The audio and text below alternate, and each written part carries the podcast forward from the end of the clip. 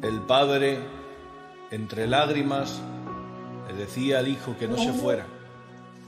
Mas este hijo le gritó en la propia cara de su padre que no que Muy buenas, que Dios os bendiga en esta noche de jueves. Hoy estamos a día 2 de abril. Qué rápido pasa el tiempo, y más cuando uno está metido en casa. que Dios os bendiga. Quiero saludar primeramente a todos los que nos oyen. Segundo, a todos los que nos escuchan también por la radio.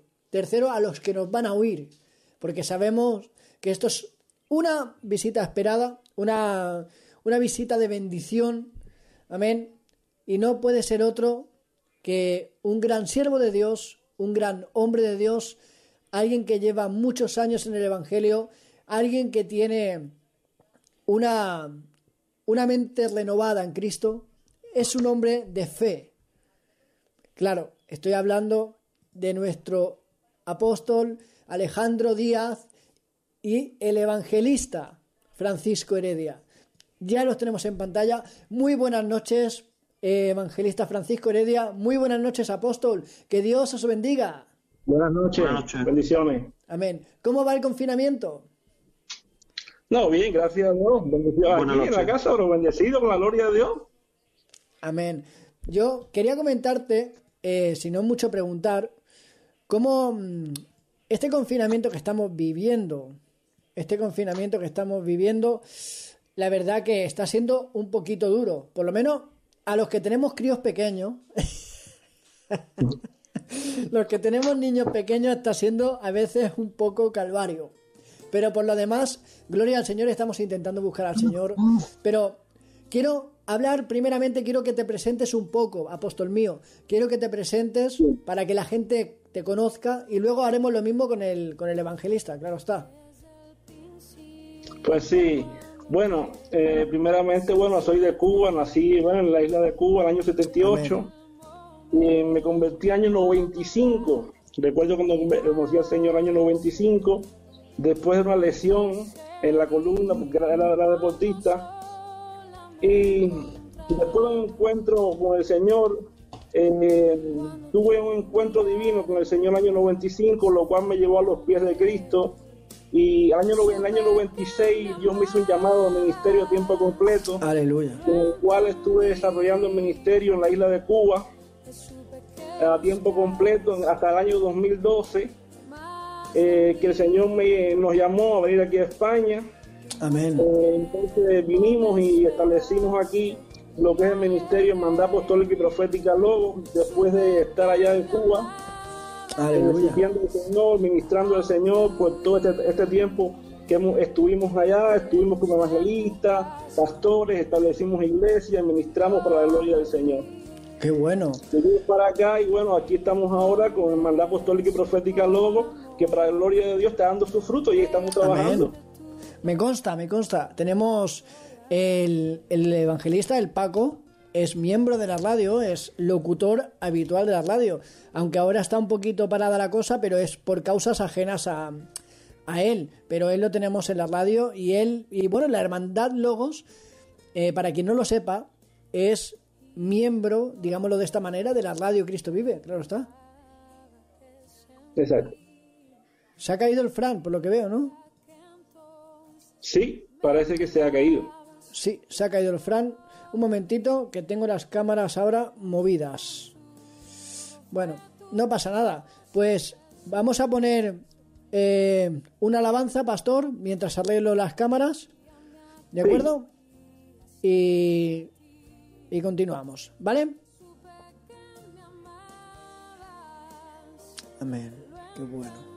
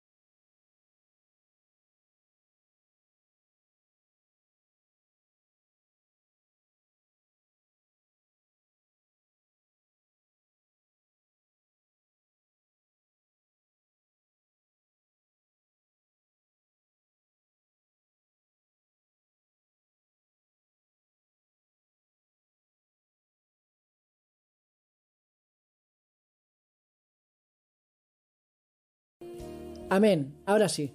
Gracias. Fran, me ha- me has vuelto a tocar las cámaras. Ha sido la, ha sido la conexión, Manuel. Que esta conexión está fatal, tío. Y me ha puesto eh, aplicación, mm, eh, ¿cómo es esto? Mm, detener de la aplicación, esperar o no sé qué. Ay, padre. Bueno, no pasa nada. Eh, vamos hablando, por favor. Eh, apóstol, que Sí, y digo, ¿y qué es lo que, qué es lo- a qué te dedicas ahora? ¿100% a la obra completa del Señor?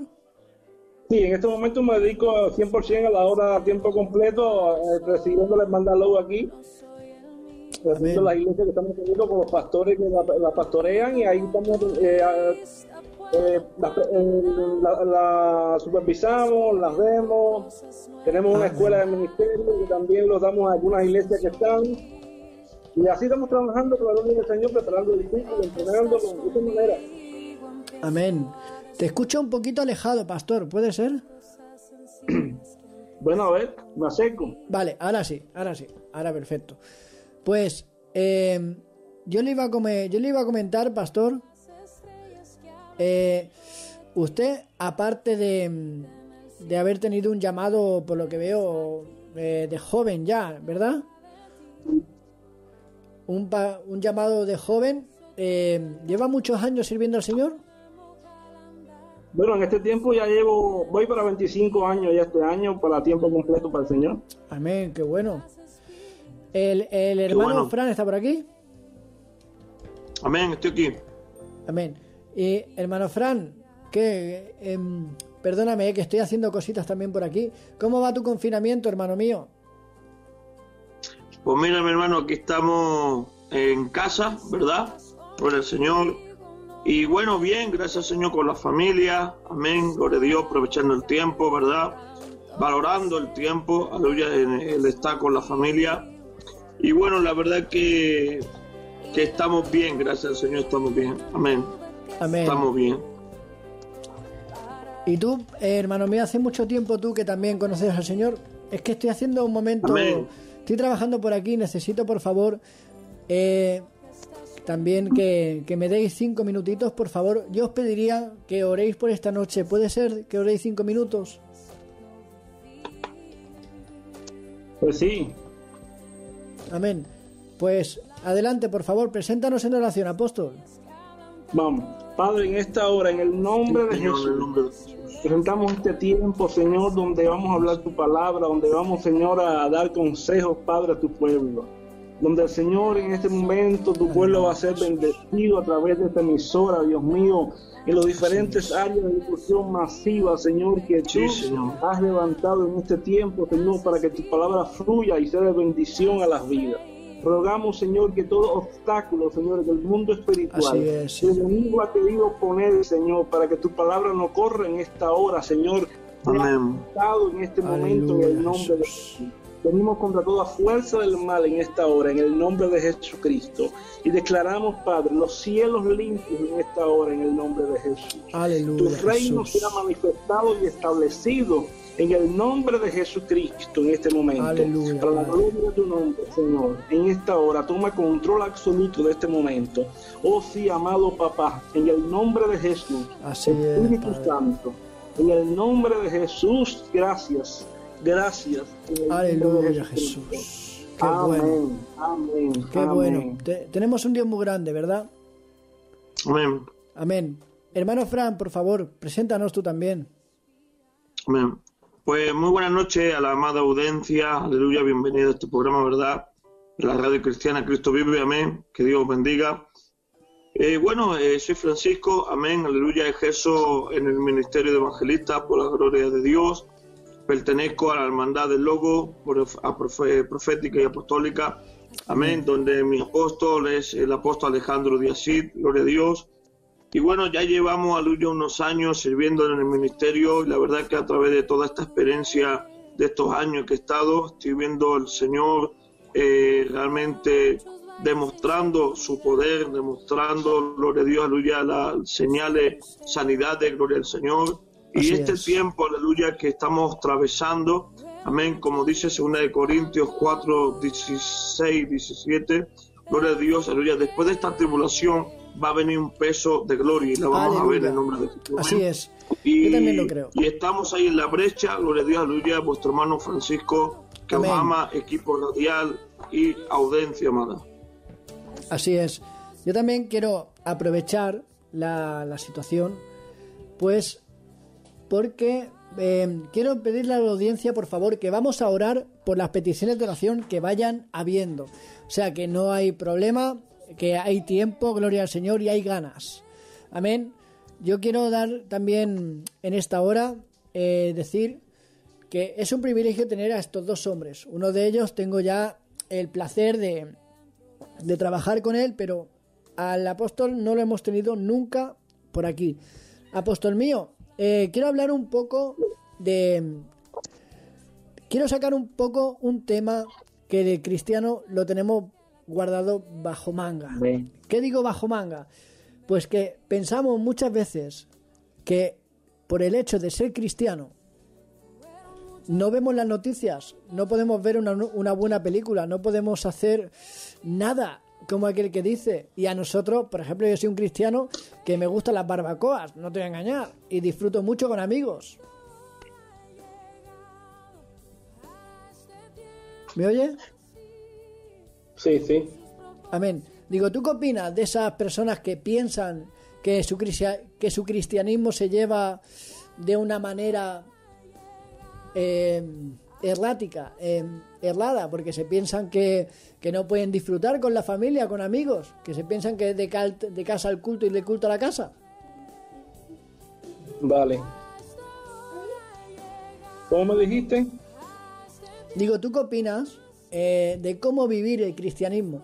Porque hay muchos cristianos que se piensan que su cristianismo se basa de casa al culto y del culto a la casa y no disfrutan de sus familias, no disfrutan de sus amigos.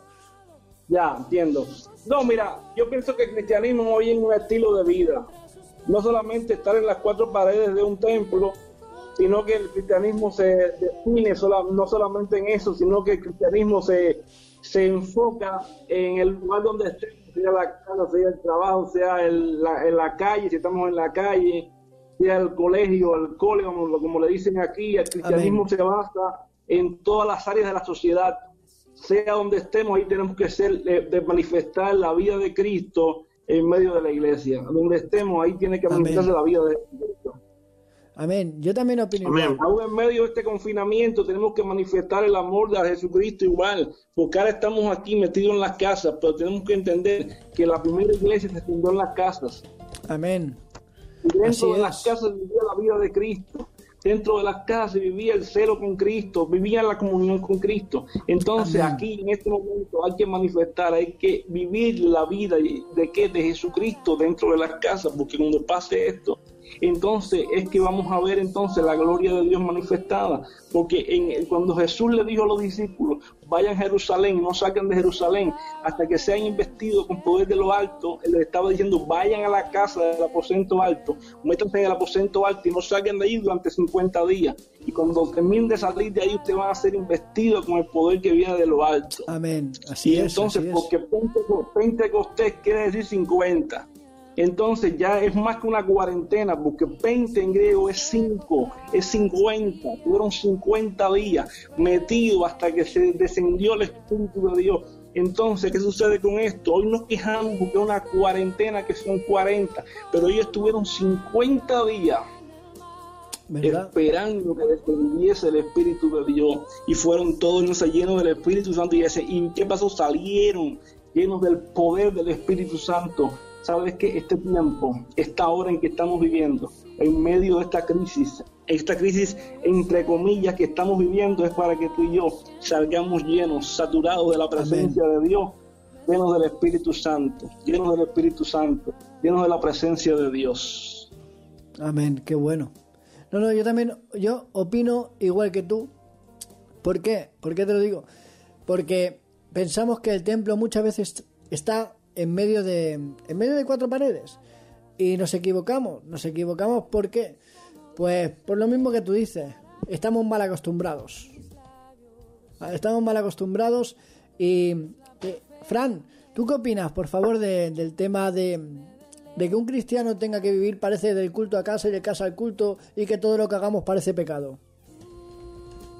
Amén, gloria a Dios. Eh, esto, esto mana por el Señor de un principio.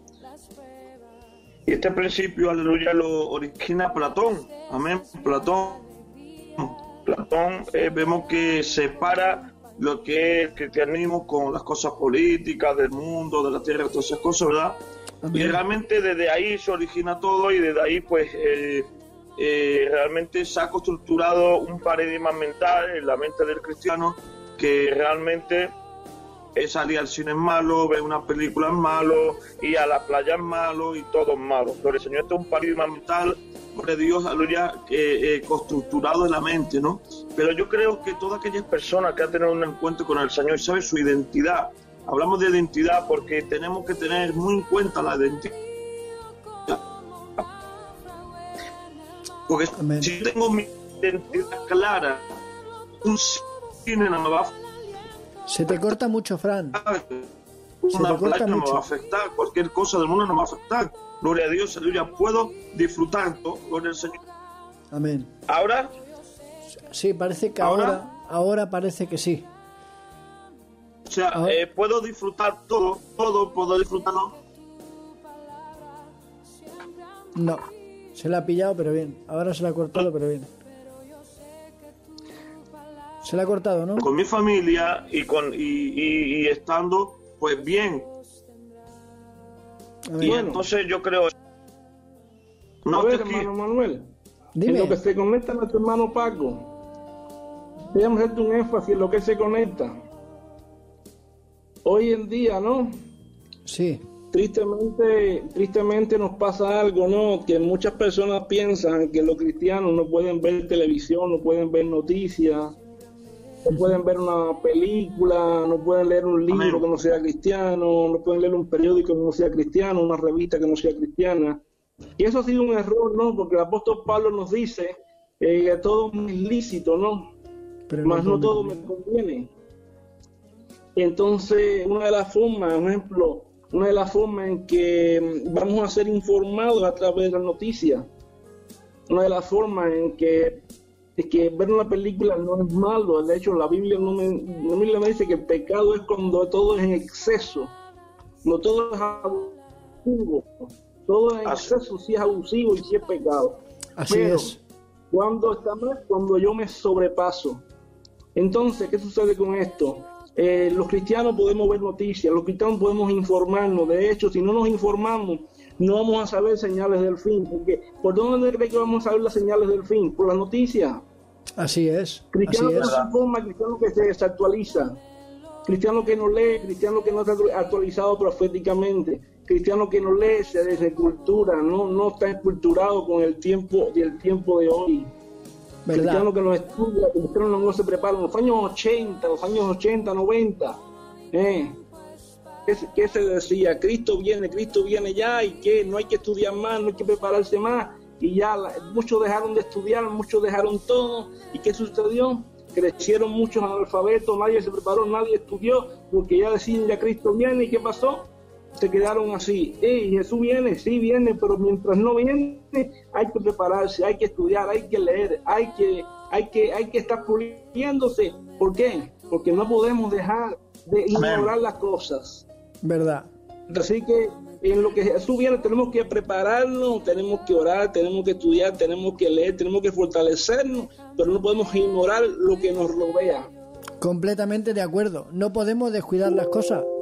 No podemos descuidar Porque de Jesús lo prepararnos. que dijo fue, Sí, Jesús sí, dijo por una favor. cosa, no te pido que los quites del mundo, sino que los guardes del mal. Es decir, él no dijo, llévatelos del mundo, no, no, no, él dijo, déjalos en el mundo, pero guárdalos del pecado. Es decir, es decir, no, no los dejes caer en pecado, líbralos del pecado, pero no los quites de este mundo, no los quites de este sistema. Amén. Así es. Así es. Yo igual La completamente de palabra mundo, que- la palabra mundo, hermano Manuel, eh, eh, Paco, quiere decir sistemas. El mundo es un sistema, un sistema de pecado. La televisión es un sistema, todo lo que nos rodea es un sistema que nos ¿Verdad? rodea. No sé qué tenemos que hacer. tenemos que movernos entre ellos, pero no dejarnos enredar. No Así es. enredar cuando me dejo. Amén, atar. así ¿En qué es. sentido? Cuando yo me meto en el sistema, ¿y qué pasa? Yo me enredo. Cuando yo me enredo es que yo caigo mal. Ah, pero yo tengo que meterme y saber no dejarme enredar ¿Verdad? Sino que yo soy el que yo tengo que influenciar al sistema. El sistema no puede influenciarme a mí, yo influencio al sistema. ¿Verdad? Así es. Muy Eh, bien. Yo, Por si eso tú es que la iglesia está llamada, la iglesia está llamada a, qué? a, a conquistar las áreas de la sociedad. Así es. Si tú a mí me... A mí, yo, mira, yo te voy a hablar muy sincero, porque yo no creo en los sistemas religiosos. También te lo digo. Vale. Jesús se sentaba con pecadores a comer. Yo, como ya sabéis, yo salgo a las calles a predicar. Yo salgo a las calles a llevar el mensaje de Jesús. No un mensaje de condenación, sino un mensaje de salvación. ¿Vale? Te digo lo siguiente. Si yo voy y abrazo una a una prostituta, eso es lo que me manda la Biblia. Pero el sistema religioso, lo primero que te dice es apártate de ella. Entonces, ¿cómo vamos a ir a predicar el Evangelio? Si tú mismo, en tu sistema religioso, me estás haciendo que me aleje de ella. ¿No nos damos cuenta que si yo estoy en el Evangelio es porque alguien me predicó? Así. Alguien tuvo que acercarse a mí. Fíjate tú que Jesús decía, los sanos no necesitan de médico, pero ¿a qué voy? Ahora me estarás preguntando Manuel, pero ¿qué tiene que ver una cosa con la otra?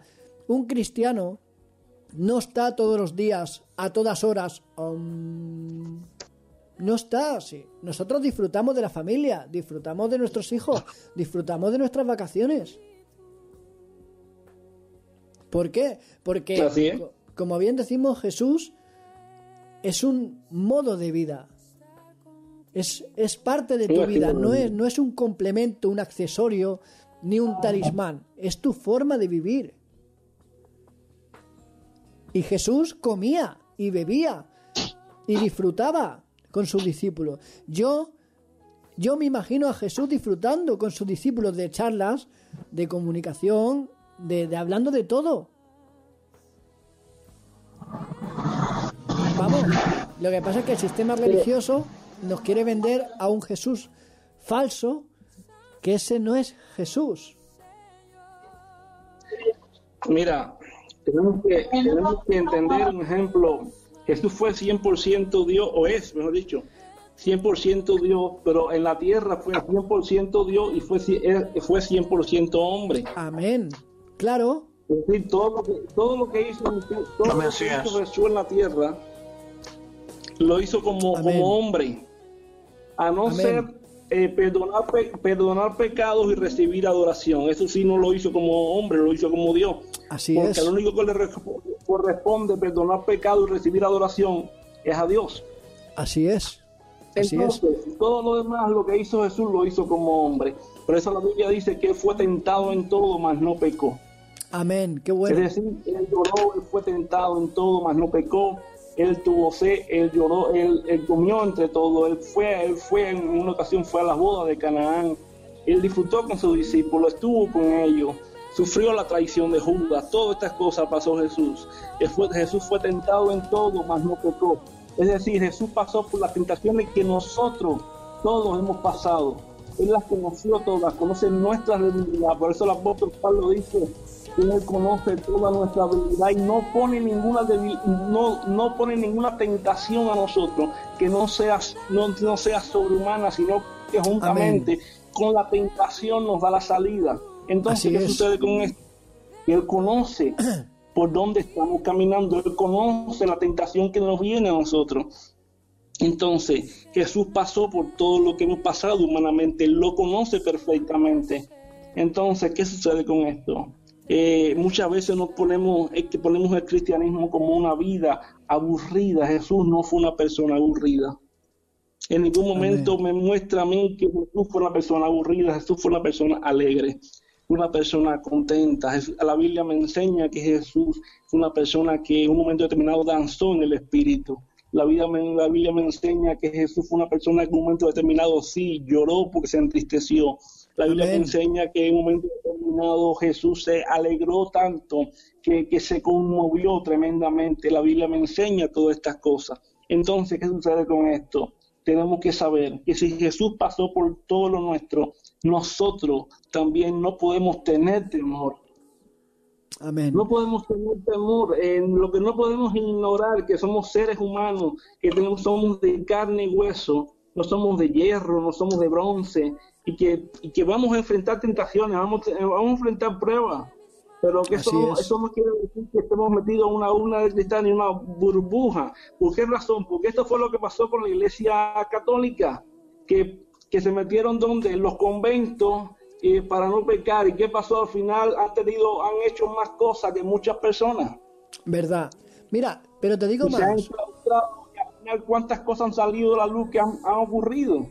Claro, claro, completamente de acuerdo.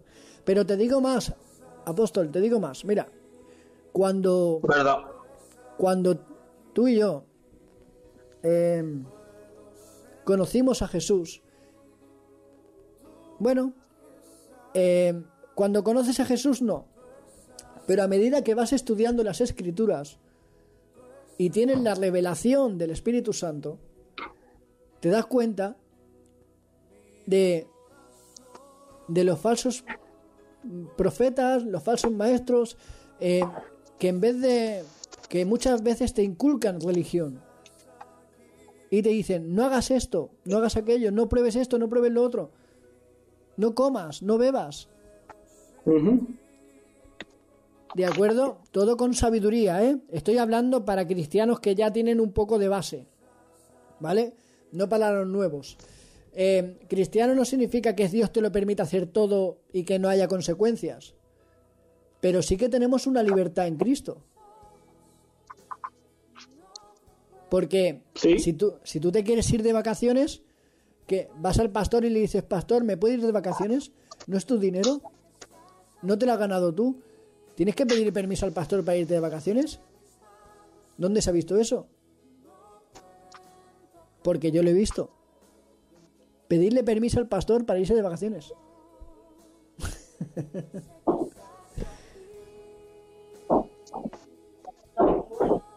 eh, Fran, ¿qué opinas? Por favor, háblanos. Sí, no, estoy escuchando a ti, apóstol, y bueno, el, hay sistemas, hay, hay denominaciones, unas más estrictas que otras, ¿no? Pero yo creo que la iglesia no es un sistema, la iglesia es un organismo, ¿no? Y yo pues, eh, personalmente creo que donde haya dogmas, leyes humanas, yo creo que la gente realmente tiene que escapar de ahí. ¿Por qué? ¿Por qué tienen que escapar de ahí? Amén, Porque amén. Dios nos ha creado con propósito y ese propósito es la libertad en Cristo Jesús. Podemos Así utilizar la, la libertad en Cristo Jesús en todas las áreas, gloria a Dios. No, te- no somos esclavos, gloria al Señor. Y, ¿Y qué pasa? Que cuando estamos bajo de un legalismo, las personas que están, eh, están coaccionadas, pero no solamente eso, Manuel, ¿vale? Eh, yo he visto a personas diciendo, tú no vayas a esa iglesia, te prohíbo que vayas a esa iglesia, te prohíbo que vayas a visitar, te prohíbo que vayas a orar con ese hermano, con esa persona. Es Sí, más, lo que aparte, sí. aparte, aparte que te prohíben ir a la playa o al cine o cualquier cosa, también te prohíbe ir a, a otra iglesia y entonces eh, es grave y una tristeza eh, ver estas cosas. Eh, ¿Por qué? Porque a libertad nos ha llamado Cristo. Amén. Así es, Gloria así al es. Señor. Y, y yo quiero añadir algo. Yo creo que no poniendo el cine, la playa, porque otra cosa, mm, sobre, sobre lo primero, realmente podemos disfrutar, eh, como ha dicho nuestro apóstol, todo en un orden, todo realmente equilibradamente, poniendo a Dios siempre en primer lugar, yo creo que podemos disfrutar en el nombre del Señor. Amén. No, no, completamente de acuerdo. O sea, es que es así, debería ser así. Lo que pasa es que, bueno, el sistema religioso, tú sabes cómo es. Que lo que te quiere Sí. es eh, esclavizar, digámoslo de esta manera. Pero tenemos que seguir luchando. Eh, apóstol mío, eh, Dime. yo quiero que, que nos ministres un poco de palabra. Sí, bueno, para ampliarte un poco más lo que estaban hablando, ¿no? Sí, sí. Eh, bueno, en parte eh, de lo que estabas hablando ahora referente a esto de, mm, en el referente a esto que estabas hablando de dar cuentas, ¿no? Los pastores y eso. Amén. Yo creo que es verdad que hay algunas iglesias que ponen restricciones abusivas. Amén, así es. Eh, no todas, no todas. Porque no podemos meter a todo el mundo dentro del mismo saco. Tenemos que entender que no, está- no una cosa que no está mal es que de- le, le demos cuenta a nuestros pastores. ¿Por qué? Porque es como el hijo que se va de la casa y no, no dice a los padres a dónde va. Uno se asusta porque dice, bueno, ¿a dónde fue? ¿Dónde está? Y dónde, dónde, no sé dónde está y puede pensar que se perdió o que lo raptaron. ¿Me explico lo que estoy diciendo? Sí, sí, claro, claro. Mm. Todos, todos tenemos que dar cuenta a alguien porque para eso están las, la- las autoridades puestas, las autoridades espirituales. Amén, Entonces, todos es. nosotros, todos nosotros tenemos que dar cuenta a alguien. Y todos nosotros tenemos que decir a- decirle a alguien, mira, eh, pastor, eh, voy a voy a salir a voy a salir a tal lugar, para que no se preocupe, estoy en tal lugar. Eh, ah, bien, perfecto. ¿Por qué? Porque si a mí ahora mismo me vienen a preguntar, mira, eh, apóstol o Alejandro, como quieran decirme, eh, eh, eh, Oye, ¿dónde está Paco, el evangelista? Ah, mira, yo- él no me dice dónde está, yo no sé dónde él está. Tal vez lo están buscando para algo importante y yo no sé responder dónde, dónde él está. Sí, eso sí. Pero es no bueno, es estamos... bueno dar, dar, dar cuenta, un tico más, es bueno dar cuenta de dónde uno está. ¿Por qué? Porque a veces a uno le preguntan cosas y después uno se queda como en, en el aire porque no sabe responder. Hay que dar cuenta muchas veces de dónde uno está. Entonces, es fundamental porque no sé lo que se cree también, es un poco de, de desorden y de asosiego. Mira, ¿dónde está? ¿Dónde está? Y uno se queda a veces en el aire y está mal eso. Eh, me perdonan, ¿no? Pero yo te voy a decir por qué. Por lo menos a mí me gusta saber dónde está mi gente, qué está haciendo en un sentido para yo saber. Otra cosa que, que quiero hacer, no sé, porque para hacer una salvedad en este asunto, muchas veces, a veces, está, es verdad que hay algunas personas que se extreman en esta área, pero otro, un ejemplo, muchas veces uno dice, mira, no te, no te mezcles con esta persona, con la otra, pero no porque sea mal, sino porque personas que están en desorden, personas que no, no son correctas o que están en X determinado asunto y uno quiere proteger a su gente. Y, y uno tiene que proteger a su gente porque uno no va, no va a permitir que su gente se contamine, no va, no va a permitir que su gente se vaya del aire, ¿me explico? Sí, uno pero... tiene que proteger y hacer su, hacer su función como, como pastor, su función como ministro. No todo es que yo me cierro un sistema religioso, porque, mira, yo, no soy religioso, yo, tengo una mente abierta a mover del espíritu. Y, yo si a mi gente le va a pasar algo, yo lo voy a frenar. Mira, ten cuidado por aquí. Eh, camina con cuidado por aquí. A este sí, ten cuidado por aquí. A darle, darle con libertad. Pero si yo veo algún, alguna situación, yo voy a poner un freno, no. Yo voy a decir, ten cuidado, mijo. Da un paso firme. Mira por dónde vas. ¿Por qué? Porque a mí Dios me va a demandar y me va a pedir cuenta por lo que yo hago bien o hago mal. No, eso sí, pero no una entendido. salvedad en esta área, ¿por qué? Disculpa, porque tenemos que, no, no podemos ser extremos a todos, no se puede dar, pedir cuenta, no se puede dar cuenta al hombre, no, hay, hay que darle cuenta al hombre, tal vez en los extremos no, pero en las cosas normales sí, Eh, porque Claro. mira, Moisés, Moisés, Moisés mismo envió a los dos espías y ellos vinieron a darle cuenta, Josué envió a los dos espías durante eh, 40 días y ellos vinieron a darle cuenta. Es decir, si miramos en la Biblia, siempre vinieron a dar cuenta, vinieron a dar un parte a los líderes. Así es, así es, así es. Pero yo no me refiero a eso, pastor. Yo no me refiero que al pastor tú no le digas dónde vas, sino pedirle permiso, que es diferente. O sea, si tú le dices, pastor, ¿me puedo ir de vacaciones? ¿Tú le vas a pedir al pas- pe- permiso al pastor para irte de vacaciones? No que le digas dónde vas, sino pedirle permiso. Que es diferente lo que estamos hablando, ¿eh? Bueno, comunicarlo no está mal, ¿no? O sea, Yo, yo, mira, aquí- eh, yo quiero hacer un yo quiero hacer un hincapié aquí, ¿vale? Ya que estamos hablando de este tema. Por ejemplo, yo personalmente, yo a mí me gusta contar con mi apóstol con todo. Bueno, mi apóstol lo sabe. Cada paso que yo doy, cada paso que Él lo sabe. ¿Por qué? Porque necesito el consejo de mi apóstol, necesito la bendición Ah, de mi no, apóstol. claro, hay, a claro. veces, hay a veces que mi apóstol, claro, él ve más allá de lo que yo pueda ver, ¿no? Por a través de la experiencia y demás.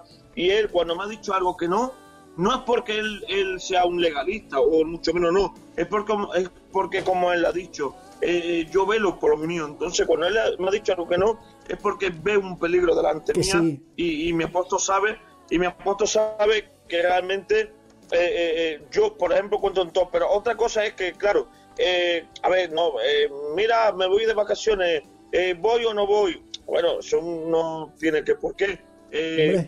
Yo cuento, por ejemplo, yo le cuento a mi apóstol las cosas espirituales mías y las y la, y la, y las seculares también se lo cuento también para que él me dé opiniones, ¿no? Claro, Y pero una, opiniones una cosa, y, y todas esas cosas. pero una cosa es diferente a la otra. Yo te estoy diciendo que está bien consultar a tu pastor, consultar a tu apóstol, Vale. pero consultarle cosas. Tú imagínate que tú dices, oye, mm, pastor, me voy a ir de vacaciones a Disneyland París, ¿puedo irme? ¿Qué te va a decir el pastor? Oye, pues vete y disfruta. Pero yo creo que eso, yo creo que eso nadie lo hace. No, digo, yo no sé, yo no lo he Yo visto lo he, eso. yo lo he visto. que el pastor, Yo lo he visto. Eso, Por eso lo hablo, porque No, yo pastor. lo he visto. ah, A mí, a mí, voy a hablar una experiencia propia. A mí me han querido decir, tú eres una oveja, tú no puedes trabajar en la radio porque tú no tienes ministerio. Eso me lo han dicho a mí. ya. Eso es diferente. Eso me lo han dicho a mí. Por eso hablo. Porque lo he visto y porque me lo han hecho. Los sistemas religiosos matan tu relación con Jesús. Pero bueno, apóstol, por favor, ministrenos un poco. Ya. Vamos a la palabra entonces, claro que sí. Vamos a la palabra. Quiero que vaya conmigo rápido al libro de Isaías, capítulo 10, verso 27. Esto es un tema que traigo en esta hora. Isaías 10, 27 dice la palabra así, acontecerá en aquel tiempo que su carga será quitada de tu hombro y su yugo de tu cerviz, y el yugo se pudrirá a causa de la unción. Aleluya. Vean. ¿Cuál que el tema traigo hoy? Yo voy a hablar del poder que se necesita para este tiempo. Hoy como nunca antes, hoy como nunca antes se necesita el poder del Espíritu Santo dentro de la iglesia. Estamos viviendo un tiempo de crisis, un tiempo de situaciones difíciles, es un tiempo donde la iglesia necesita estar revestida del poder de Dios, en un tiempo donde la iglesia necesita el poder y la unción del Espíritu Santo. Usted me dirá, ¿qué es la unción de Dios? ¿Qué es el poder del Espíritu Santo en mi vida? Amén. La unción de Dios, cuando Dios iba a ungir a un profeta, cuando Dios iba a ungir a un sacerdote, a un rey, lo primero que hacía era enviar a un profeta, a un sacerdote, mejor dicho, eh, y a ungirlo con un cuerno de aceite, darle un cuerno de aceite. La unción es la, es una, era el derramamiento del aceite. Entonces la unción es el aceite Aleluya, que Dios Jesús. pone en tu vida, es la, esa, ese Así es. aceite fresco del Espíritu Santo sobre tu vida. Es la manifestación eh, invisible, es la manifestación visible, mejor, del poder invisible de Dios. Es decir, es el poder de Dios que se manifiesta a través de la vida de los creyentes. Amén. Por eso Jesús, por eso Jesús, cuando en el libro de Hechos, cuando está hablando de los discípulos durante 40 días, allí metido en Jerusalén, hablando de 40 días acerca del reino de Dios, Amén. eh, Jesús le hace una pregunta y Jesús le dice, mira, eh, eh, en Hechos 1.8, pero recibiréis poder, dice Jesús.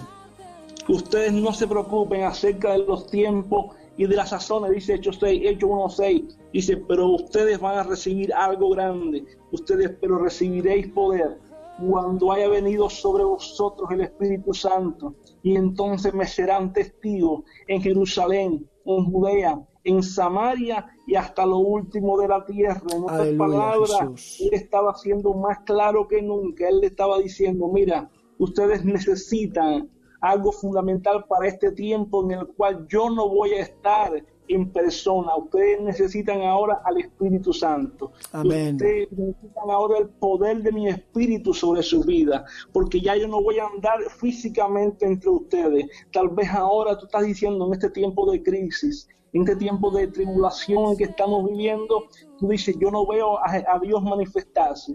Yo estoy viendo a Dios obrando. Yo te vengo a decir que aunque tú no veas que Dios está en el asunto, tal vez tú dices, esto no es de Dios lo que está pasando esta circunstancia que tú estás viendo, tú dices, Dios no está en esto. Yo te vengo a decir, esto que está ocurriendo ahora, por muy difícil que tú lo veas, por muy difícil que tú lo sientas, Dios está en control, Dios Amén. está en medio. Dios está obrando. En el libro de Esther, cuando vemos en el libro de Esther, el nombre de Dios no aparece en ninguna parte, pero Dios estaba en control en el libro de Esther, estaba en control de su pueblo estaba en control de todo lo que estaba ocurriendo. Se había firmado un edicto en contra del pueblo de Dios, pero había un remanente en el libro de Esther que, ¿sabes qué? Se había puesto a orar y ayunar. Había un remanente, entre ellos la reina Esther, que Dios había preparado en el palacio del rey, que era Esther, la había puesto como reina en un momento decisivo para cuando se firmara el edicto, ella fuera la que entrara en el palacio del rey como reina y ella Qué fuera quien intercediera y quien ayunara y quien orara para revestirla del poder del Espíritu y juntamente con sus doncellas fueran capaces con la gracia de Dios de lograr cambiar ese edicto en el poder del Espíritu. Yo te vengo a decir que tú y yo somos la iglesia de Jesucristo, somos la Esther de este tiempo, como iglesia de Dios. Somos la Esther de este tiempo, la Esther que Dios ha ungido con poder, la Esther que Dios ha ungido llena de su presencia para que tú y yo entremos en la cámara del Rey. Y sabes que somos quien Dios ha puesto como la iglesia poderosa, la iglesia llena de poder, la iglesia llena de unción para dictaminar un edicto nuevo, para cancelar todo edicto y declarar, Padre, ya sabes qué, que lo que Dios ha permitido, eh, pronto los cielos se están abriendo sobre esta nación. Yo te vengo a decir algo, ¿sabes qué? Aunque te parezca que Dios no está, Dios está en medio de esto. Este es un tiempo que Dios ha permitido. ¿Sabes para qué? Para que tu, mi, mi vida y la tuya estén más en su presencia. Este es un tiempo que Dios ha permitido para que tú y yo nos juntemos más con Él. Amén. Un proceso de la unión. ¿Sabes qué? Lo vemos en la vida de Elías y Eliseo. Elías y Eliseo estaban caminando juntos. En Segunda de Reyes dice que iban Elías y Eliseo caminando donde, en, en donde, mira esto, fueron por el Jordán, fueron por Gilgal, fueron por donde, por Betel, fueron por todas estas áreas, estas cuatro áreas.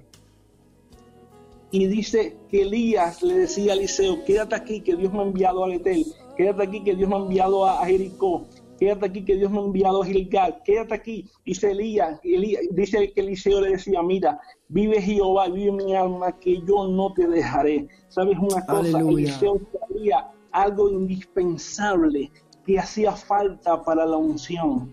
Y Eliseo Aleluya, sabía que este proceso, ese principio se llamaba fundamenta.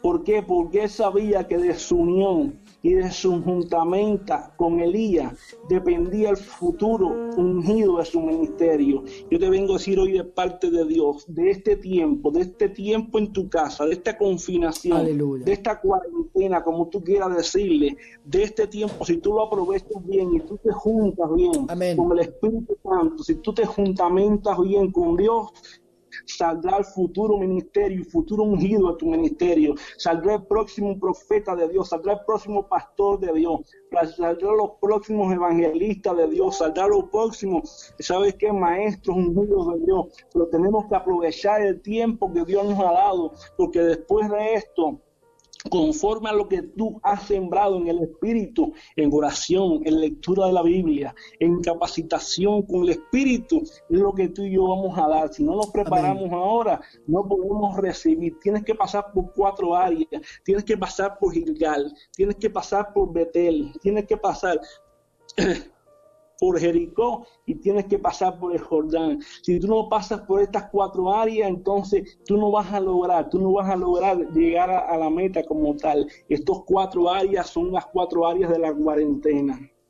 Son las cuatro áreas de la cuarentena. Si tú no te metes en Gilgal, no vas a lograr mucho. Si no te metes en Jericó, que es el área de la guerra espiritual, tú no vas a lograr mucho. Este es un tiempo donde tenemos que guerrear espiritualmente. Si no te metes donde en Jordán, que es el área de la guerra espiritual. No vamos, que diga Jericó, que es en Jericó, en el Jordán, que es el área de la visión. No vamos a lograr mucho porque en este tiempo es un, es un momento en donde tenemos que renovar la visión de Dios, las águilas. ah, después que pasan 40 años, se meten nuevamente en la montaña y ahí sé que se quitan los, el pico, las, se quitan las alas, se desmenuzan todas y están 40 días 40 días, es decir, en cuarentena, durante 40 días renovándose todo el tiempo, todo el Aleluya. tiempo los 40 días. Qué bueno. Ellas se renuevan tal que después salen volando. Eh, ellos están esperando, como dice el libro de Isaías, ellas están Amén, esperando, aleluya. ellas están esperando a Jehová, ellas están esperando a Jehová. ¿Sabes qué? Y a los 40 días ellos emprenden el vuelo con nuevas plumas, ellos emprenden un nuevo pico, con una nueva visión, con una nueva fuerza y están por 40 años volando con más vigor, con más fuerza, con una nueva visión y con un nuevo resplandor. Estos Amén. 40 días para que tú y yo levantemos, ¿sabes qué? La visión, levantemos la visión, levantemos nuestra vida espiritual como las águilas. Por eso que la Biblia dice, los que esperan a Jehová serán como las águilas. Oh, correrán y no se cansarán, caminarán y no se fatigarán. ¿Por qué? Porque ahí te estás renovando. Estos 40 días son de renovación, son de cambio, son de transformación. Prepárate, porque grandes cosas está haciendo Jehová. Aleluya, grandes cosas está haciendo Jehová. ¿Sabe? Betel es necesario.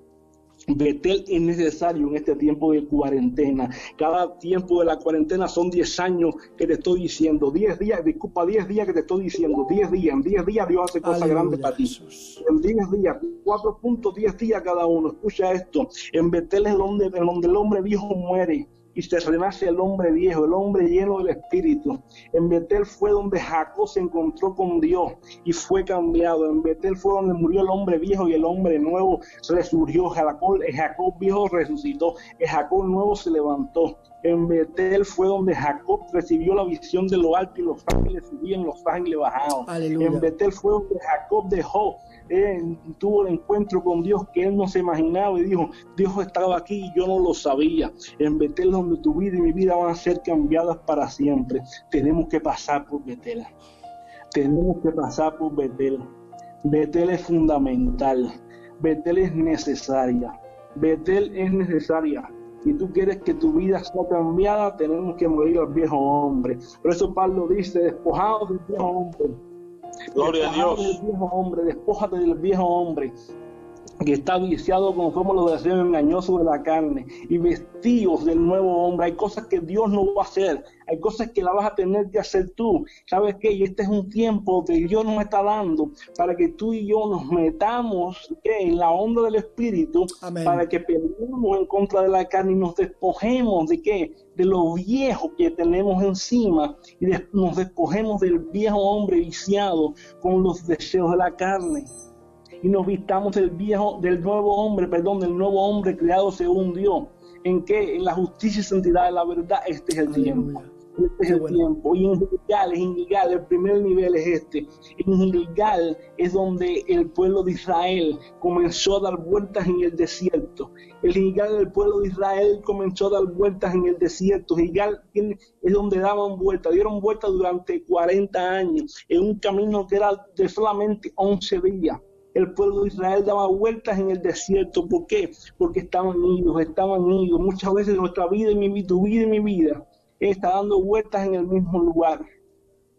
En Gilgal fue donde el pueblo comenzó a andar por fe y no por vista. Fue donde Josué tuvo que circuncidar al pueblo, donde tuvo que darle las primeras espigas y tuvo que dejar de, tu- tuvo que dejar de ver el maná y tuvo que dejar de ver todo lo que caía del cielo y empezar a comer primeramente los frutos de la tierra. ¿Sabes qué? Este es el tiempo donde vas a empezar a tener que depender de Dios por fe y vas a tener que dejar ver, ¿sabes qué? Dejar de ver todo, todo solamente así de fácil. Este es el tiempo donde vas a tener que caminar por fe y dejar de ver la vista. Este es el tiempo donde se acabaron los tiempos fáciles. Es tiempo que tienes que aprender a, a agarrar de la mano de Dios firme. Amén, qué bueno, gloria a Dios. Porque la Biblia dice que por fe andamos y no por vista. Este es el tiempo donde tu vida y mi vida va a ir a nuevas dimensiones de fe. Donde tu vida y mi vida va a ir a nuevos, a nuevos niveles de gloria, agarrados de la mano de Dios. Este es el tiempo. Este es el tiempo donde tu vida va a dejar de dar vueltas en el mismo lugar, porque Gigal tiene que irse para que tu vida y mi vida y todo lo que me rodea camine alineado, ya no dando vueltas. ¿Dónde qué? Conforme a la voluntad de Dios, conforme a la santidad de Dios, conforme a lo que Dios ha determinado para ti y para mí. ¿Sabes qué? Este es el tiempo. Yo te bendigo en esta hora, en el nombre de Jesucristo. Yo declaro sobre ti los cielos abiertos. Amén. Y te digo algo, no, des- no menosprecies este tiempo. Este tiempo por muy difícil que sea, por muy duro que lo vea, es un tiempo que Dios ha permitido. Si si Dios lo ha permitido, que este tiempo, este momento que estamos pasando, esta circunstancia, ha permitido muchas cosas que si otras personas lo hubieran dicho no hubieran pasado. Pero aquí han pasado muchas cosas. Mucha gente se ha arrepentido, mucha gente ha venido a Jesucristo, mucha gente se ha arrepentido de sus pecados, muchas iglesias se han unido, muchos pastores se han unido, muchos, muchos pastores se han pedido perdón, muchas personas se han reconciliado. Esto no lo ha hecho nunca nadie, pero una cosa ha permitido Dios para que todo pasase. Aleluya. ¿Sabes qué? Meditemos en esto, que lo que veamos, No lo escucho el apóstol. Apóstol, no te oigo, un momentito. No te oigo, un momentito. Espérate. Tengo que salir un momento de la llamada y entro porque no se escucha. Un momento, ¿eh?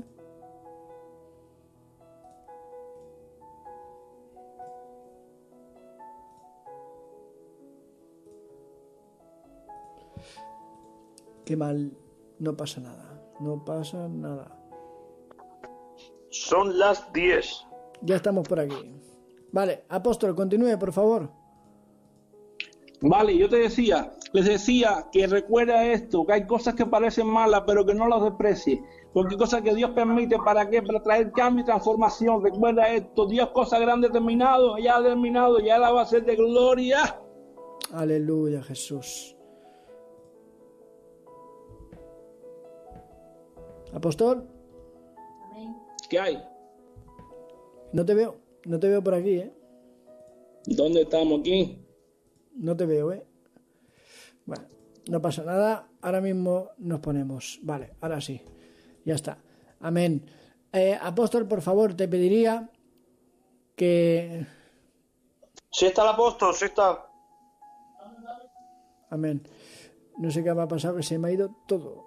Pero bueno, lo ponemos ahora en un ¿Estamos en directo, Manuel? Sí, sí, estamos en directo. Se me ha ido, no sé por qué se me ha ido. Vale.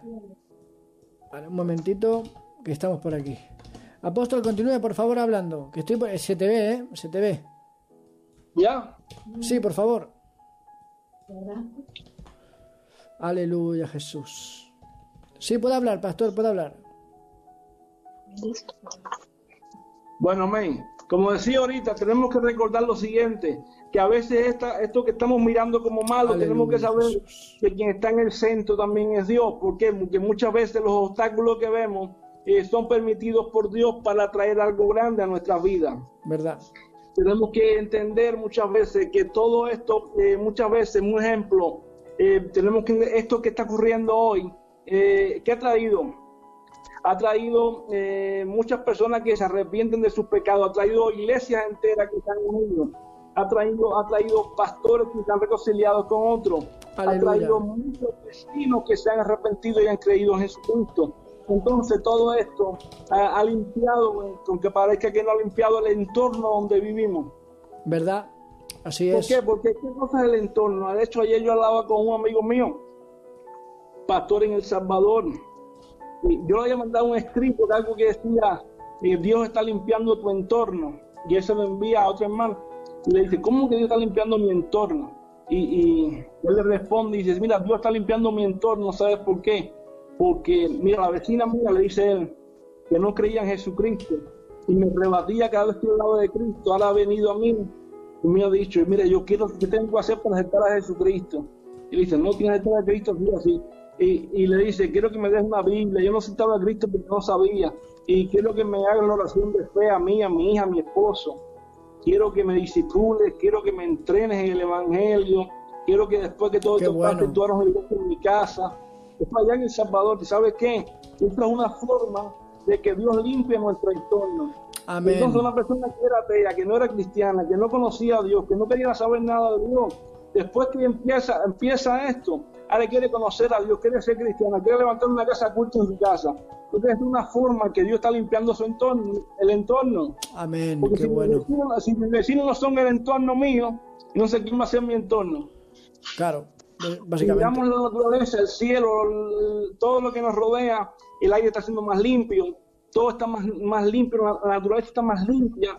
¿Por qué? Porque hay menos gases, hay menos, hay menos contaminación. Entonces, algo está haciendo Dios en lo que nos está rodeando. Amén. Completamente de acuerdo, pastor. Completamente de acuerdo. Entonces, recordemos eso. ¿Qué tenemos que hacer entonces? Y estar lleno de la presencia de Dios, estar lleno del poder del Espíritu Santo, que solamente eso es lo que nos va a transformar y a cambiar. En esta hora les bendigo a todos en el nombre de Jesús. Y estaremos orando por las peticiones en el nombre de Jesucristo. Amén. Antes de, de acabar, hay una persona que nos ha enviado una pregunta que quiero que la contestemos entre todos, si puede ser. Eh, se llama Obi Sukaru. Eh, ese es el nombre que pone este hombre, este hermano en el Señor. Dice que la pregunta básicamente era: ¿por qué Nicodemo vino a Jesús de noche? Hay varias, hay varias respuestas. Hay dos que son las que más se mueven, apóstol, que yo quiero que a ver si vamos en el si usted me si usted opina igual que yo. Hay dos versiones, una que dicen que es porque era un hombre muy ocupado y la única manera de ver a Jesús era de noche. Esa es una. Y la otra era que como era alguien importante en el Sanedrín, ¿eh, apóstol? Era alguien importante en el Sanedrín, no querían que lo relacionaran con Jesús y aún menos que lo vieran con él. Si usted me, ¿me oyes, ¿Me o- ¿se me escucha? Te oigo, te oigo. Pues yo lo que... ¿A cuál me acerco yo? Yo me acerco más a la teoría de el ser humano quiere guardar su reputación. ¿Por qué se acercó Jesús de noche? Sinceramente, quizá nunca lo sabremos de verdad. Porque después, ¿por qué me agarro a esta hipótesis? Porque más hacia adelante, cuando Jesús es sepultado, entonces ahí es cuando se da, le dan igual que le conozcan y él intenta, em, digámoslo de esta manera, ya le daba igual su reputación, porque él intentó salvar a Jesús del juicio también, en Nicodemo, en el capítulo 7, si no me equivoco. Sí. Entonces, ¿qué, ¿cuál es mi opinión? Mi opinión es cómo la vida de un cristiano se va transformando. Porque Nicodemo, después de ese encuentro con Jesús en el capítulo 3 de Juan, su vida empieza a cambiar. Al que le daba miedo que no lo vieran, al final es el que baja el cuerpo de Jesús junto, José de Ami- junto con José de Arimatea. ¿Cómo cambia la vida de un cristiano? ¿Usted qué opina, Así es. apóstol? Yo quiero que responda usted. Vale. Bueno, sinceramente yo opino, ¿no? En un sentido, cabe- es que mira, caben muchas afirmaciones respecto a esto, pero Sí. mi opinión es la siguiente, tenemos que ver primeramente que Nicodemo era un principal de la sinagoga, era un maestro, se conforma a lo que Jesús le dice, un maestro de Israel. Y Jesús le viene, eh, Nicodemo viene a las 2 de la mañana a ver a, a Jesús, a encontrarse con Jesús. Podemos decir más bien que Nicodemo tenía miedo de encontrarse con Jesús. Podemos decir que tenía miedo tal vez a que lo vieran, a que lo descubrieran. También. Yo pienso más bien que tenía miedo a que lo descubrieran. Recuérdate que los fariseos era un, era un, un grupo religioso muy celoso. Era un grupo religioso muy, muy celoso y muy fuerte. y, y había que tener en cuenta que ellos juzgaban bien duro y podían eh, sancionarlo, podían apedrear- apedrearlo y, y todas estas cosas. Y él podía temer a que, lo, a que lo mataran, en este caso que lo apedrearan. Y el hombre teme, ¿me entiendes? ¿Qué pasa? Él tiene un encuentro con Jesús, él tiene un encuentro con Jesús en este momento. Y tal vez él estaba probando, ¿qué? Probando quién era Jesús, cómo es. Pero se fíjate que él entra y él le dice, mira maestro, nadie puede hacer estas señales si Dios no está con él. Así es, así es. Y entonces Jesús le empieza a hablar, mira Nicodemo, eh, si tú no naces de nuevo, eh, no verás el reino de Dios. Amén. Y Nicodemo, eh, ¿cómo explicarte? Nicodemo, si tú te das la cuenta, Nicodemo como, hablando un poco, te estoy, voy a parafrasear un poco el texto. Nicodemo como que le dice a Jesús, Nicodemo le dice a Jesús, mira, pero ¿cómo tú me vas a decir eso? ¿Cómo yo voy a volver a nacer si yo siendo viejo? Me voy a volver a meter en el vientre de mi madre, voy a volver a nacer. No te entiendo, Jesús. Todo esto no puede. Estaba como queriendo dar la vuelta a Jesús. Así es, así es. ¿Me Amén, amén. Te estás explicando muy bien, pastor. Y entonces, ya. Entonces, estoy viendo, mira, lo principal aquí está en cómo esto. Amén. Eh, yo no voy a meterme de nuevo en el vientre, en el vientre de mi madre, no entiendo esto, en fin, ¿qué voy a hacer? Y Jesús le dice, mira, Nicodemo, tú siendo un maestro de Israel no sabes esto. Nicode- eh, Jesús sabía que Nicodemo sabía bien lo que estaba hablando él. Él sabía que Nicodemo conocía bien la escritura, sabía que Nicodemo estaba, estaba jugando, estaba jugando con él. Y Jesús le dijo, mira Nicodemo, tú eres un maestro de Israel. No me pongas excusa a lo que te estoy diciendo. Sabes que te estoy hablando de la profecía de Ezequiel 36. Que voy a convertir el corazón, de, el corazón de piedra en corazón de carne. Y que pondré el espíritu dentro de ustedes. Sabes que te estoy hablando claro, Nicodemo. Sabes que te estoy hablando claro. No me juegues ahora, es. Nicodemo. Es tiempo de que tienes que nacer de nuevo. ¿Qué pasó con esto? De ahí adelante, eh, posiblemente Nicodemo se haya hecho un discípulo de Jesús. Así es. Por eso fue que con valor después defendió a Jesús en el momento que estaba en la cruz. Por eso fue que tuvo valor para ir hasta la tumba de Arimatea, con José Amén. Arimatea, para enterrarlo. No tuvo valor después. Es que, eh, apóstol, nosotros en algún momento de nuestra vida, en algún momento, hemos sido Nicodemo también. Porque Claro. en algún momento de nuestra vida, ¿quién nos le ha dado vergüenza que nos relacione en algún momento con Jesús? En algún momento, en algún momento nos ha pasado algo así. Exactamente. En No, momento. mismo apóstol Pedro le dio un momento de temor también. Pero todos, pero fíjate tú por dónde. Gloria a Dios por Nicodemo, porque esa es la vida de un cristiano. Empiezas, a lo mejor te acercas con pudor, como diciendo, ¿y si me ven mis amigos yendo al culto? ¿Y si me ven mis amigos orar? Pero Así llega un momento, llega un momento que dices, mira, Señor, que me hagan lo que quieran. Fíjate, mira, sin ir más lejos, nos podemos ir a la historia del ciego que fue sanado. Jesús no tuvo un encuentro con él hasta que no lo echaron de la sinagoga. Así es. Jesús no se le reveló hasta que no lo echaron de la- del culto, básicamente. Pero eh, lo que veníamos diciendo, pastor, es un halago poder decir que somos discípulos de Jesús. Así mismo. Es un halago poder decir que que que Nicodemo no es que él fuera maestro solamente de Israel, sino que siendo maestro de Israel, él reconoció al Mesías y él se rindió a sus pies. Exacto. Yo creo que, apóstol, algún día deberíamos hacer un, una charla con preguntas de la gente, porque me envían muchas preguntas, muchas. Pues sí, pues sí, con mucho gusto lo hacemos. Amén. Yo le quiero pedir a la gente que está viéndonos, por favor, si pueden y si quieren, que por favor se suscriban a la cuenta de YouTube de la Radio Cristo Vive, porque nos harían un bien, porque estamos llevando el Evangelio de Jesús a las calles, estamos llevando el Evangelio de Jesús a cada casa. Hoy hemos tenido el privilegio de tener al apóstol Alejandro Díaz. Si usted quiere, apóstol mío, no será la última vez que te tenga. Amén. Eh, a mí me hace bien, sabes que hay buena relación. Aparte, hablamos por privado, hablamos por teléfono. Y sabes que, es. que te doy muchas gracias por haber estado conmigo hoy. Igual, igualmente. Es un placer y un privilegio, de verdad. Amén. ¿Hay alguna cosita antes de que te quiera, antes que despidamos? ¿Te quieres despedir de la audiencia? ¿Quieres orar? Pues sí, pues sí. Aleluya, Jesús. Pues sí. Voy a orar. Amén. doy gracias a, la audiencia, a todos los que nos oyen, a todos los que nos ven por el en vivo en esta hora, a través del Facebook, a través de YouTube.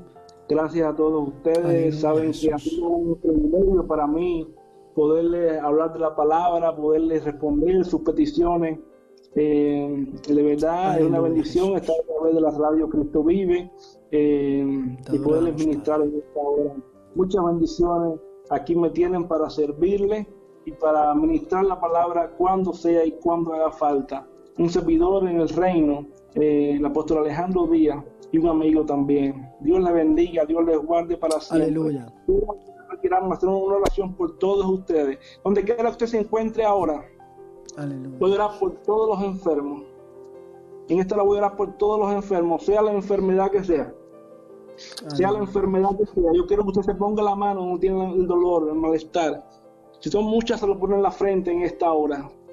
En donde está, Dios lo va a tocar en este momento. Voy a orar por usted en esta hora. Padre, Amén. en el, nom- en el nombre de Jesús.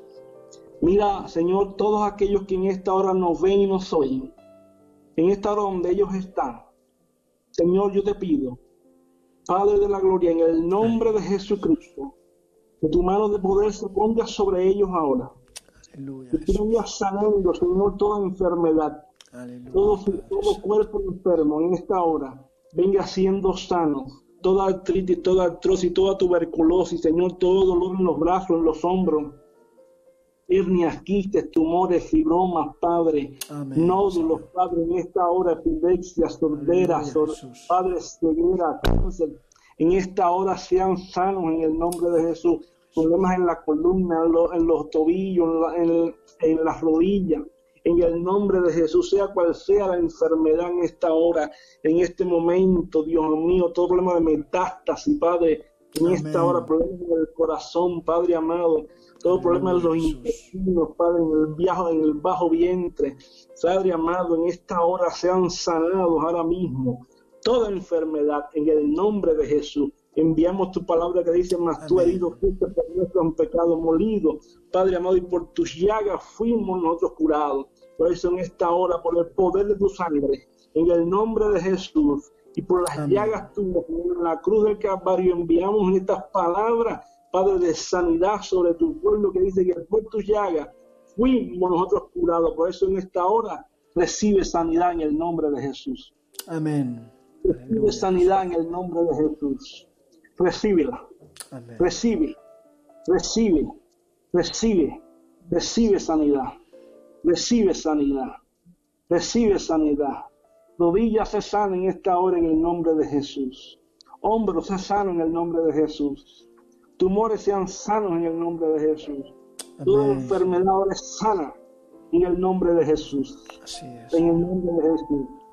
En el nombre de Jesús. En el nombre de Jesús. Amén. Amén. Ahí donde estás ahora.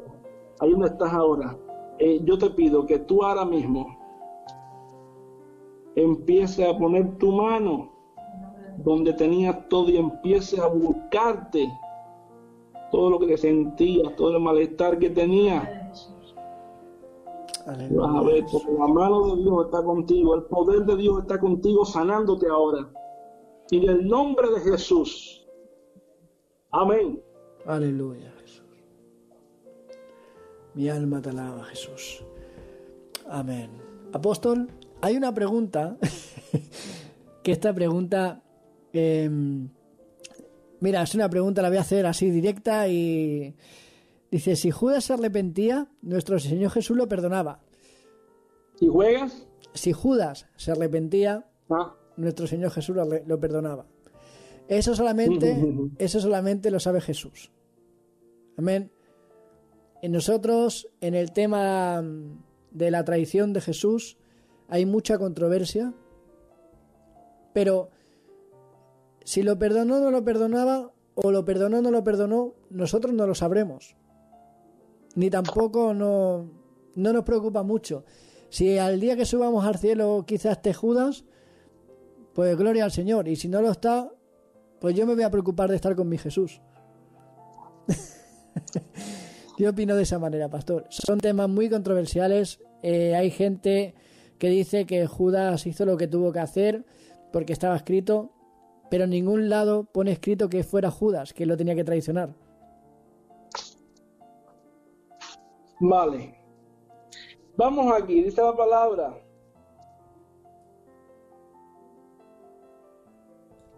Dice así la palabra. Bueno, te lo voy a decir yo, tengo el texto aquí, pero bueno, ahora no lo. En Juan 17. Yo los invito a que ustedes lean Juan 17. Cuando Jesús hace la oración por sus discípulos, él le dice así: hoy hay mucha sí, hay mucha controversia en cuanto a esto, pero la palabra es clara. El Evangelio de Juan 17 dice la palabra así. Amén. Jesús por sus discípulos le dice al Padre: Mira, a los que me diste, yo los guardé en tu nombre. A no ser el hijo de perdición, para que se cumpliese la escritura. Es decir, Judas no estaba llamado para que se salvase, para ser salvo. Judas estaba predeterminado, predestinado desde antes de la fundación del mundo para que fuera el hijo de perdición. Así que Judas no fue salvo, Judas no va a estar en el cielo. Judas no iba a ser perdonado jamás. El propósito de Dios en Judas eh, era de que Judas, eh, Judas iba a ser el hijo de perdición, se iba a perder. Pero te digo algo, pastor. Si tú Dime. lees en Juan, dice que cuando estaba Jesús eh, dándole el pan, hay una frase por ahí que dice Jesús se conmovió. En el original pone Jesús literalmente lloró. En el original pone eso. Significa que Jesús amaba a Judas. Ya hablando de si se, se salvara o no se salvara, no me interesa, pero yo digo que Jesús amaba a Judas. Sí, sí. No, eso no quita que no lo amara o lo dejara de amar. Claro que lo amaba. Pero el asunto está en el plan de Dios, en la predeterminación de Dios. El plan de Dios, Judas estaba entre los doce apóstoles para que entregara a Jesús a, para ir a la cruz del Calvario. Punto. Claro, pero Judas era el que- instrumento de Dios para ese momento, para entregar a Jesús, para culminar que el plan de redención por el hombre. claro, pero ¿Qué también te digo más.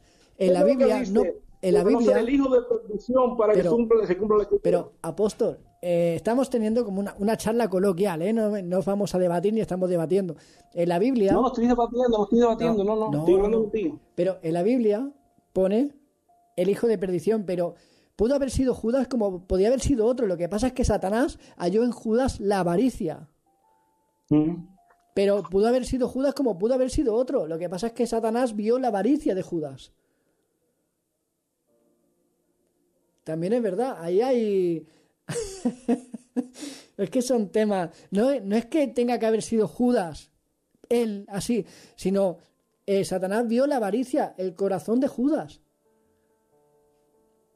Pero fíjate tú por dónde que después le dice, con un beso entregas al Hijo del Hombre. Fíjate que claro cómo pueden ser de traicioneros los abrazos y los besos, ¿eh?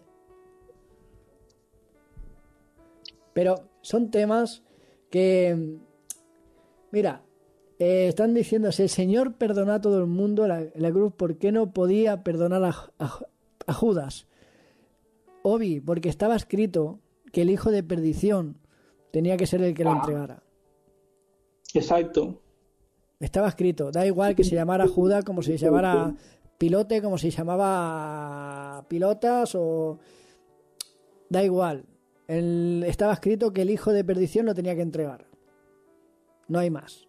Exacto, estaba claro. Y entonces, tanto es así que después vemos, fíjate cómo así, después viene, viene Satanás y entró en el cuerpo de Judas, lo dice claro. Así es. Una persona, para que Satanás entre en el cuerpo de una persona, tiene porque tiene que tener puertas abiertas. No, no, un Satanás no entra, ni los demonios entran en el cuerpo, en el cuerpo de un creyente si no tiene puertas abiertas. Aquí esto tenemos que dar claro.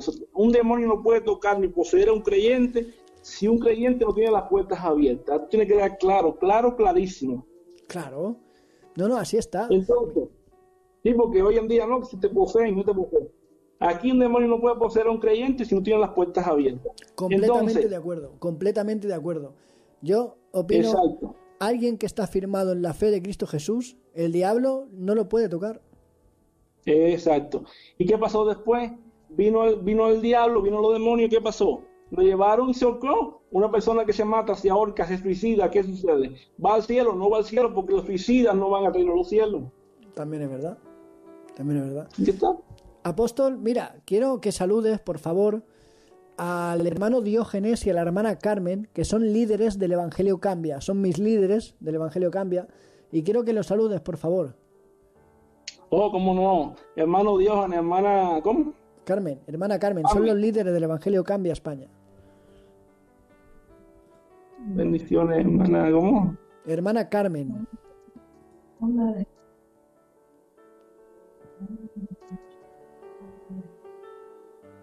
¿me oyes, pastor? Bien, bien. ¿Me oyes? Sí, sí, te oigo. Digo, el hermano Diógenes y la hermana Carmen. Un saludo para ustedes en esta hora. Quiero saludarle, hermano Diógenes, hermana Carmen. Reciban un saludo fuerte en este momento. En el nombre del Señor Jesucristo. Sean todos muy bendecidos en esta hora. De verdad es una bendición saludarle. Amén. Me han saludado de, aquí de Pamplona. Esperamos en el nombre del Señor poder un día saludarle y conocerles personalmente. Amén, Gracias a Dios que sí. por sus vidas. Sigan adelante con este ministerio poderoso que Dios ha puesto en sus manos. Les bendecimos Amén. y les amamos a la distancia. Amén. Pastor, espero que te hayas sentido cómodo, espero que, que te haya go- estado gozado, que te, que te haya gozado. Es verdad que, que bueno, que, que hay veces que, que son días poquito más complicados que otros, pero espero que te hayas sentido cómodo y que hayas disfrutado en este Buscando al Maestro. Sí, cómo no, de verdad me he sentido muy bien, me he sentido muy acogido, muy bendecido, muy arropado. De Amén. verdad, ha sido un tiempo de mucha bendición, mucha bendición. De verdad, muy bien me he sentido. Eh, quiera Dios se repita la visita. Y de verdad, muy bien, gracias por la invitación, gracias por el cariño, gracias por este tiempo. muchas gracias. Que Dios, Dios siga bendiciendo este ministerio y prosperando Amén. y ensanchando cada día más la obra que Dios ha puesto en sus manos, en tu mano. Amén. El hermano Diógenes dice, le bendecimos a usted y a los suyos. Shalom y gracias por sus palabras, le amamos. Eso es palabras del hermano Diógenes. igualmente. Amén. Pues bueno, pastor, me prometo, si Dios lo permite, tenerlo otra vez conmigo, si usted acepta, claro. Claro que sí, cuando, cuando quiera, ahí estoy. Amén. Pues un momentito, nos vamos un momento, pastor, a hablar al privado, despedimos el programa y estamos lo- y hablamos un momento. Querida audiencia, gloria al Señor, gracias por estar ahí. Mañana tenemos en Buscando al Maestro alguien muy especial para mí, es un amigo, es un hombre amado por mi casa, es el hermano Rayo. El hermano Rayo mañana nos va a ministrar la alabanza. Amén. Es muy difícil conseguir que el hermano Rayo eh, tenerlo en un directo, pero lo hemos conseguido. El hermano Rayo lo vamos a tener mañana y vamos a tener al pastor Josué de Figueras. No te lo puedes perder en Buscando al Maestro mañana a las 10 de la noche. Que Dios os bendiga. Bendiciones.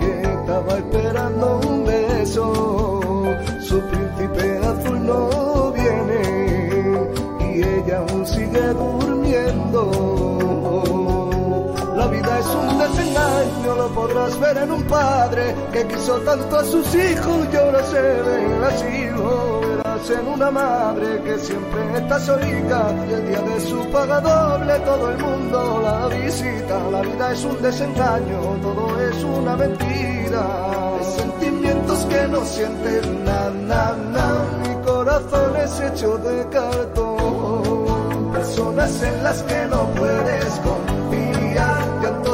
lágrimas de quita y pon. Solo hay uno que no te defraudará, este consejo te voy a dar yo. Si estás desengañado, lo que tienes que hacer tú. Si a ti te han defraudado, lo que tienes que hacer tú. Tienes que arrimarte a él, abrazarte a tú y decirle